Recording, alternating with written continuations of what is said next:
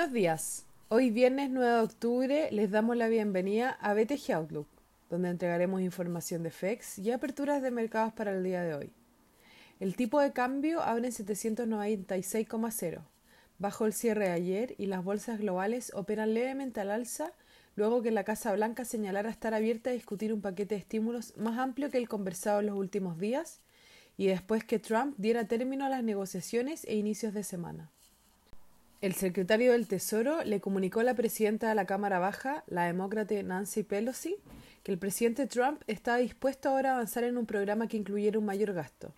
Sin embargo, su partido todavía se pondrá en el Congreso, por lo que es poco probable que pueda firmar el proyecto durante octubre.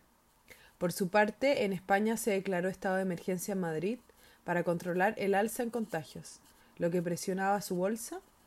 El Reino Unido y Alemania también mostraron un aumento en los casos de coronavirus.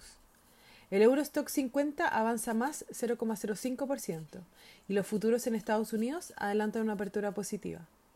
Por su parte, en Asia las bolsas cerraron mixtas, con el Nikkei rentando menos 0,1% y la bolsa de Hong Kong cayendo menos 0,3%, mientras que en China, luego de los feriados de esta semana, el CSI 300 subió más 2,0%.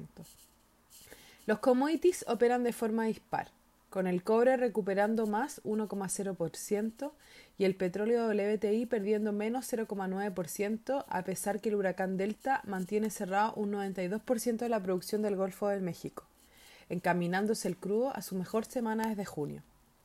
La moneda estadounidense a través del dólar index se debilita menos 0,29%, mientras que el euro se fortalece más 0,37% respecto al dólar.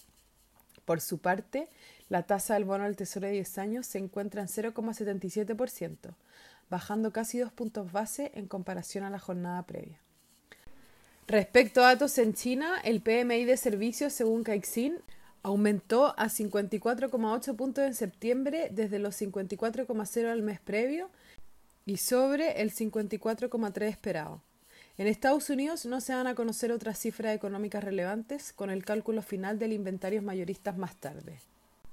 El tipo de cambio opera en 796,2 a esta hora, con el dólar a nivel global debilitándose ante las expectativas de un mayor programa de estímulos.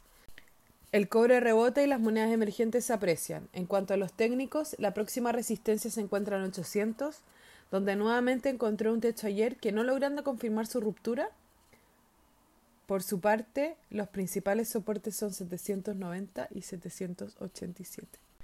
Muchas gracias por habernos escuchado el día de hoy. Lo esperamos el martes en una próxima edición.